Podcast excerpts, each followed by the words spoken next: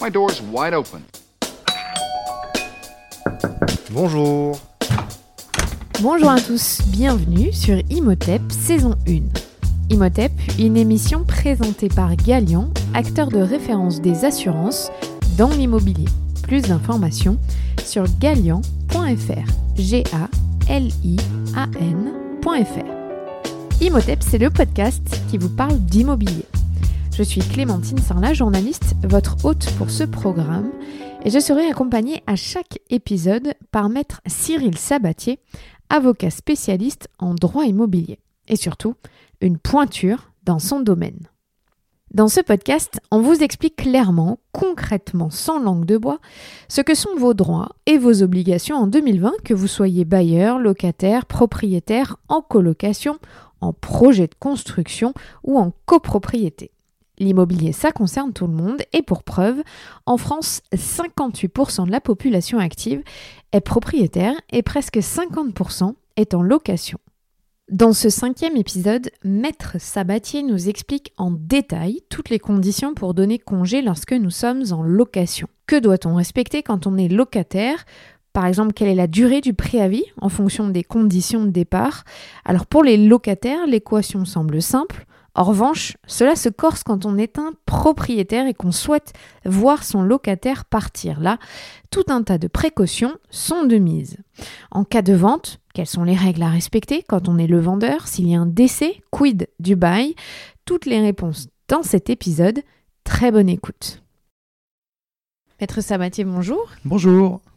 On va parler aujourd'hui des règles euh, que doivent suivre les bailleurs et les locataires pour euh, donner congé. On va partir euh, du principe que je suis locataire et que je veux partir de mon logement. Quelles sont les conditions? Alors, il y a des conditions de, forme et de délai, hein, tout simplement. on part du principe qu'on est en location vide et on parlera éventuellement du meublé parce que les délais peuvent, changer à cet égard. Mais le principe, c'est que le locataire peut donner congé à tout moment pendant le cours du bail, et on verra que c'est l'inverse pour euh, euh, le bailleur, et il doit respecter un délai qu'on appelle un délai de préavis, euh, selon d'ailleurs la, zone ou la région dans laquelle il se situe notamment, ou selon le motif pour lequel il donne congé. en d'autres termes, le congé doit être donné à tout moment avec un préavis minimal de 6 mois, de 3 mois, pardon, c'est le principe, ça c'est le principe pour le locataire, 3 mois de préavis, par contre, il va avoir des hypothèses où il peut donner congé qu'on appelle avec préavis réduit, et le délai de trois mois est réduit à un mois dans cette euh, hypothèse. Et euh, dès lors qu'il a donné son préavis réduit, il doit motiver les raisons pour lesquelles il donne un préavis réduit. Donc les motifs de préavis réduit sont limitativement énumérés par la loi du 6 juillet 89. On va avoir euh, la perte d'emploi, par exemple. On va avoir l'hypothèse où le logement est en zone tendue, donc, euh, ce qui signifie que on a une tension du marché. Donc là aussi, il a la possibilité de donner congé en respectant simplement un préavis d'un mois. Euh, ça donc les grandes villes. Oui, essentiellement les, grandes villes où on considère que le marché du logement est, tendu. On peut donner un préavis avec un mois si on n'est pas dans un des cas, par exemple comme, comme la perte d'emploi, euh, qui permet de, donner un préavis réduit. Et donc, euh, euh, il, va devoir respecter euh, ce délai minimum, mais il peut aussi choisir de donner un délai de préavis supérieur. la loi lui impose de, respecter, par exemple, par principe, un délai de préavis de 3 mois. Il pourrait choisir de donner son congé 4, 5 mois, 6 mois à l'avance. Par contre, le principe, c'est que en donnant un préavis de avec un, un préavis de 3 mois dans son congé, il doit le loyer pendant la durée de ce préavis, quand bien même il partirait par anticipation. D'accord, on ne peut pas dire, bon, bah, comme je suis déjà parti, euh, Absolument. maintenant, euh, je ne vous paye plus. C'est ça. Ça n'existe pas. Euh, est-ce qu'on doit respecter euh, un formalisme? Est-ce qu'il y a un recommandé obligatoire une Oui, tout à fait. Bien sûr. Alors, il n'y a pas de, pour le congé du locataire, il n'y a pas de formalisme intrinsèquement dans le, la dans le contenu du congé, si ce n'est la motivation, parce qu'on doit motiver le congé si on veut bénéficier du préavis réduit. Sinon, après, c'est trop tard. Si vous ne dites pas pourquoi vous voulez bénéficier d'un préavis réduit, vous aurez un préavis de trois mois. Donc ça, c'est plus dans le contenu. Et ensuite, sur le formalisme, effectivement, c'est ou bien un congé euh, par lettre recommandée avec avis de réception, ou une remise en main propre au bailleur. Euh, mais c'est pas un courrier simple, c'est pas un, email, c'est pas voilà.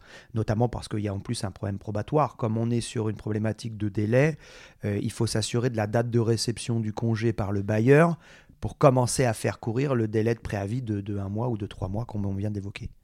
Et puis, euh, on peut aussi s'inspirer de lettres euh, type sur Internet. oui, voilà, vous allez trouver sur Internet tout un tas de, tout un tas de modèles de, de congés. C'est plus délicat pour le bailleur et on reviendra dessus. Pour le locataire, ça pose pas de difficulté. Alors, à l'inverse, si je suis bailleur, euh, quelles sont les règles que je dois respecter? Alors là, c'est un peu plus, euh, un peu plus drastique et un peu plus euh, réglementé, si je puis dire, tout simplement parce que euh, on va donner congé à un locataire dont c'est le domicile, en, loi de 89 en tout cas. Donc il est certain que il faut pas qu'il soit dans une situation de précarité trop importante à pouvoir recevoir un congé à tout moment de la part de son bailleur. Donc ça peut pas être un mois ou trois mois là? Mais non, c'est pas un mois ou trois mois et surtout, à la différence du locataire, c'est pas n'importe quand. Le bailleur ne peut donner congé que pour le terme du bail, pour le contre, la date anniversaire du contrat. Donc en loi de 89, le principe c'est que quand vous êtes une personne physique, bailleur personne physique, la durée du bail est de 3 ans. Lorsque vous êtes une personne morale, elle est de 6 ans, sauf les, ce qu'on appelle les SCI familiales. Mais sinon, le principe, voilà, c'est ça. Personne physique 3 ans, euh, personne morale 6 ans. Et donc juste, si jamais rien n'est dénoncé au bout des trois ans, tacitement, il y a une absolument, il y a une tacite reconduction. Le bail repart pour la même durée. On n'a pas de formalisme à respecter. Par contre, si le bailleur souhaite donner congé, il doit donner congé au minimum six mois avant le terme du bail. Ce qui génère d'ailleurs un certain nombre de contentieux parce que il doit donner congé, donc lui aussi par lettre recommandée euh, ou par acte extrajudiciaire, c'est-à-dire par euh, huissier. Et la particularité, c'est un des rares cas où on est dans cette situation-là juridiquement, c'est que si le locataire va pas chercher son recommandé, il est réputé ne pas avoir reçu. Et c'est rarissime parce que normalement, euh, vous n'allez pas chercher votre recommandé, contrairement à ce qu'on croit, c'est comme si vous l'aviez reçu. Et eh bien, dans le cadre de la loi de 89 et dans le cadre du congé locatif, euh, un congé qui serait donné en recommandé qui n'a pas été cherché par le locataire, est réputé ne pas avoir été donné, en fait, en quelque sorte. Et c'est tout, on a énormément de contentieux sur ça parce que souvent le bailleur va se réveiller un petit peu au dernier moment, si je puis dire, en donnant congé avec un préavis d'un tout petit peu plus de six mois. Il va envoyer son recommandé. Le recommandé va pas être recherché. Il va avoir un retour du recommandé comme étant euh, pli euh, non retiré, 15 jours, 3 semaines après, et le délai de 6 mois sera expiré. Le bail est renouvelé. C'est malin de la part des locataires. ça peut être malin, effectivement. C'est pour ça que on a tendance à le donner finalement pas six mois avant, mais sept mois avant. Ou en main propre. Ou en main propre. Ou alors, euh, quand le congé revient non réclamé, qu'on a pris suffisamment de temps, on le fait délivrer par voie d'huissier. Et dans ce cas-là, il n'y a pas de difficulté par voie d'huissier. Euh, ça, ça, ça, acte, si vous voulez, euh, la, fin, la fin du contrat de location. Mais c'est à la charge du bailleur de payer des frais d'huissier. Absolument. Absolument. Si jamais je veux euh, terminer mon contrat de location, je suis bailleur parce que je veux vendre, quelles sont les conditions? Alors, c'est effectivement, euh, vous, me coupez un peu l'herbe sous le pied parce que c'est le deuxième volet, c'est que je peux donner congé avec euh, un préavis et pour le terme du bail, mais je ne peux pas donner congé pour n'importe quel motif. Là encore, au même titre que le locataire a des hypothèses spécifiques pour donner congé avec un préavis réduit, le bailleur, lui, ne peut donner congé que sous certaines conditions. Ça va être par exemple euh, le congé pour vendre ou par exemple le congé pour reprise personnelle.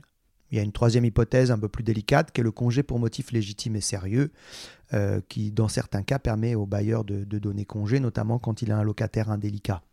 Mais euh, le principe, c'est surtout pour reprise personnelle ou pour un ascendant-descendant, ou pour vendre euh, euh, le bien au terme, au terme du bail. Est-ce que je peux vendre à n'importe quel prix ce bien? Alors, à mon futur locataire, à mon ancien, enfin futur ancien locataire, si je en fait. En fait, euh, quand vous donnez congé pour vente, donc on l'a vu, pour le terme du bail, préavis de six mois, mais se greffe une, une, situation supplémentaire, c'est qu'on dit que le locataire a un droit de préemption. Autrement dit, il a le droit éventuellement de se porter acquéreur du bien au prix mentionné dans le congé. Parce que là, on parlait tout à l'heure du formalisme du congé du locataire qui est, assez sommaire à part la motivation éventuelle. Là, le bailleur, il a un formalisme strict à respecter qui, en plus peut conduire à, l'irrégularité du congé et au renouvellement du bail. Donc, c'est pas neutre. Et là, on se gardera bien de prendre des formules sur Internet. En tout cas, moi, c'est ce que je recommande. Et euh, dans le formalisme de ce congé, on va notamment proposer le bien au locataire à un prix de vente. Et ce congé vaut offre de vente. Et donc le locataire peut choisir effectivement de se porter acquéreur. Mais il est prioritaire. Il est voilà, c'est un droit de priorité qu'on appelle droit de préemption. Il est même prioritaire si euh, le bailleur a déjà signé un compromis avec un acheteur. C'est pour ça qu'on appelle ça préemption plutôt que priorité, c'est-à-dire qu'il viendra en substitution du de l'acquéreur que le bailleur a d'ores et déjà trouvé. Donc euh, c'est pas neutre et euh, il peut effectivement, pour reprendre votre question, y avoir des bailleurs qui seraient tentés pour pas vendre à leurs locataires de mettre des prix prohibitifs, ce qu'on appelle aujourd'hui un congé frauduleux. Et ce congé frauduleux, il est, on peut hein, se tenter de le faire. Euh, il conduit souvent à la nullité du congé et à l'indemnisation du locataire. Surtout quand le locataire finalement est parti et qu'il se serait porté acquéreur. Alors il faut aussi préciser, euh, sans rentrer dans le détail, mais que je vais avoir notifié à un prix à mon locataire. Si d'aventure je trouve un acquéreur moins cher, je suis obligé de refaire jouer le droit de préemption à ce second prix. Donc c'est intéressant finalement pour un locataire de, d'être le, premier sur la liste. Ouais, bah, il, est, premier sur la liste et si ça se vend à un prix raisonnable et qu'il aime son logement et qu'il a les moyens de l'acheter, euh, et c'est pour ça que la loi le prévoit, il a la possibilité effectivement de se porter acquéreur. Alors, par contre, il a lui aussi, il doit, il doit dans ce cas-là respecter un formalisme. Il a par exemple deux mois pour se porter acquéreur. Il peut pas, il n'est pas pendant toute la durée du congé. Euh, coince, enfin, il coince pas son bailleur pendant toute la durée du congé. Il a deux mois pour se porter acquéreur entre le sixième mois et le quatrième mois du préavis. Alors, si jamais il y a un décès. Euh, par exemple, le bailleur décède. Comment est-ce que ça se passe dans ce type de cas? Est-ce que ça annule le bail? Est-ce que euh, c'est prévu dans les successions? J'imagine que c'est régi par la loi. Oui, alors en fait, le décès du bailleur n'a aucune incidence sur le contrat de bail du locataire. Euh, il y aura euh, des, ce qu'on appelle des successibles du decujus, hein, enfin un peu de latin, c'est-à-dire le, le, défunt, le défunt euh, bah, a des successibles. Les, le bien rentre dans le patrimoine des personnes qui vont accepter sa succession, par exemple des descendants, et ça n'a aucun impact sur le contrat de location du locataire, si ce n'est que les nouveaux propriétaires doivent notifier le fait qu'ils sont nouveaux propriétaires au locataire, mais ça n'impacte pas le contrat, ça change strictement rien pour euh, le locataire. Par contre, l'inverse, si c'est le locataire qui décède? Alors, si c'est le locataire qui décède, là, par contre, euh, dans les baux, euh, dans les baux vides, en loi de 89, on a la résiliation du bail, de plein droit, en quelque sorte, par le décès du locataire. Et ensuite, on a euh, quelques, quelques hypothèses où euh, la personne qui, par exemple, serait occupante avec le locataire en titre, un descendant, un, ascendant, euh, va pouvoir bénéficier du transfert du bail. Donc, par principe, c'est la, la, fin du bail par le décès du locataire, mais la loi prévoit, de mémoire sur l'article 14 de la loi de 89, des hypothèses où certaines personnes pourront bénéficier du transfert du bail à leur profit parce qu'ils étaient occupants, même s'ils n'étaient pas locataires, ils étaient occupants avec euh, euh, le locataire en titre. Il y a des conditions à ce transfert? Oui, alors selon les personnes, enfin, selon les, les personnes qui peuvent bénéficier effectivement du transfert, il y a des conditions notamment de durée d'occupation. Vous pouvez pas dire ah bah ça faisait deux jours que j'habitais dans le logement donc j'ai le droit. Euh, voilà, on va on va avoir notamment des durées d'un an, d'occupation du conjoint, etc., etc., effectivement, qu'on retrouve dans l'article 14 de votre 89 et qui fixe les conditions dans lesquelles on a ce, on a ce transfert de bail au profit de, de personnes vraiment limitativement énumérées. Hein.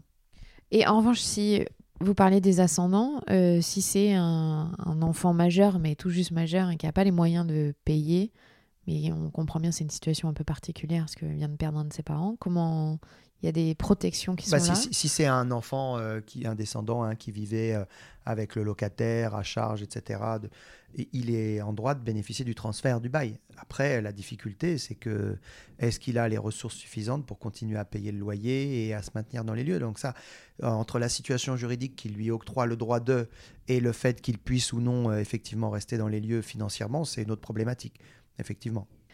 Euh, si jamais je suis propriétaire et donc bailleur et que je veux acheter un bien euh, qui est déjà loué, euh, dans l'optique de revendre très rapidement, est-ce que c'est possible? Alors, acheter, c'est possible. hein, on peut, voilà, donc il n'y a pas de difficulté. On peut choisir d'acheter un bien occupé par un locataire et se dire, eh ben, dans, dans, dans six mois, enfin, dans les, au moins six mois, parce que ça reste le préavis, si le terme du bail il est dans huit mois, je peux donner congé, etc. Bon, si ce n'est que, euh, il faut savoir que depuis la loi SRU euh, du 24 mars 2014, on a réglementé ça. En fait, avant, vous pouviez acheter un logement et puis euh, il restait un an de bail et donner congé pour le terme du bail, soit pour reprise, soit pour vendre. Là, désormais, c'est plus le cas. Désormais, si vous voulez acheter et euh, choisir euh, euh, de donner congé au terme du bail, soit pour le revendre, le rénover, le revendre, comme font certains marchands de biens, ou le reprendre pour vous, on a des conditions liées à un délai minimum de détention. Si vous achetez pour donner congé pour vente, vous ne pourrez le faire qu'au terme d'un renouvellement. C'est-à-dire qu'en gros, pour faire simple dans un calcul schématique, il faudra qu'il soit écoulé au moins trois ans minimum depuis votre achat. Donc vous achetez, vous achetez, il reste un an, vous ne pourrez donner congé que dans quatre ans pour vendre. Et à l'inverse, si c'est pour votre reprise personnelle, dans ce cas-là, euh, vous ne pouvez donner congé qu'après un délai de deux ans qui suit votre achat. Et donc ça, ça a un effet euh, fort sur la spéculation? C'était l'objectif principal, euh, surtout pour le congé-vente, c'était effectivement d'éviter la spéculation. J'achète occupé, donc j'achète avec un locataire, j'achète moins cher, il reste un an, je le mets dehors, je lui donne un congé-vente, je refais un coup de peinture et euh, je revends euh, 30 ou 40% plus cher. Effectivement, c'était un des objectifs de la loi euh, Allure que de euh, limiter ce genre de pratique. Et ça, ça marche? Oui, je pense, je pense que ça marche parce que c'est assez dissuasif. Vous, vous, avez, euh, vous, avez, vous êtes obligé d'avoir, quand vous faites ces types d'opérations, une vision à plus long terme. Vous ne pouvez pas faire, comme on dit communément, du one-shot, acheter, euh, euh, remettre un coup de barbouille et, et revendre. Donc effectivement, je pense que ça, ça a un effet euh, un peu dissuasif ou en tout cas qui va tempérer un peu les effets de levier que pourraient avoir ces, ces acheteurs, investisseurs avec vocation à, à revente rapide. Oui, ça régule le marché Un de peu. manière un peu Je- plus saine. Je pense, ouais. Euh, Je crois qu'on a fait le tour sur ce sujet, sur comment on donne euh, congé. Donc, euh, on a bien compris que c'est différent pour les bailleurs et qu'il ne faut pas se fier au modèle Internet. Je retiendrai ça. Oui, tout à fait. Donc, il faut prendre en gros un avocat. Ah bah, moi, je peux que vous conseiller de prendre un avocat, mais on n'est pas là pour faire la publicité de la profession. Mais effectivement, euh, Non, En mais plus- dans ce cas-là, bah, en tout cas, il faut s'entourer d'un conseil juridique pour s'assurer euh, des modalités de rédaction. Après, euh, si on veut parler, on peut parler également des agences départementales d'information pour logement, les ADIL, hein, qui sont là, elles, pour conseiller les bailleurs et les locataires. C'est gratuit et, et elles ont tout à fait la possibilité de, d'accompagner ce type de démarche pour éviter effectivement euh, des, des irrégularités. Parce que autant sur le locataire, il peut donner congé à tout moment et il se trompe, il peut redonner congé. Autant le bailleur, la sanction, elle est très lourde. C'est que s'il se trompe, on est reparti pour 3 ans ou 6 ans selon le cas. Et euh, patrimonialement, ça a quand même une incidence qui n'est pas neutre. ouais, c'est pas la même chose, c'est sûr. Merci beaucoup, Maître Sabatier. Merci. C'était Imhotep, une émission présentée par Galian, acteur de référence des assurances dans l'immobilier. Plus d'informations sur galian.fr.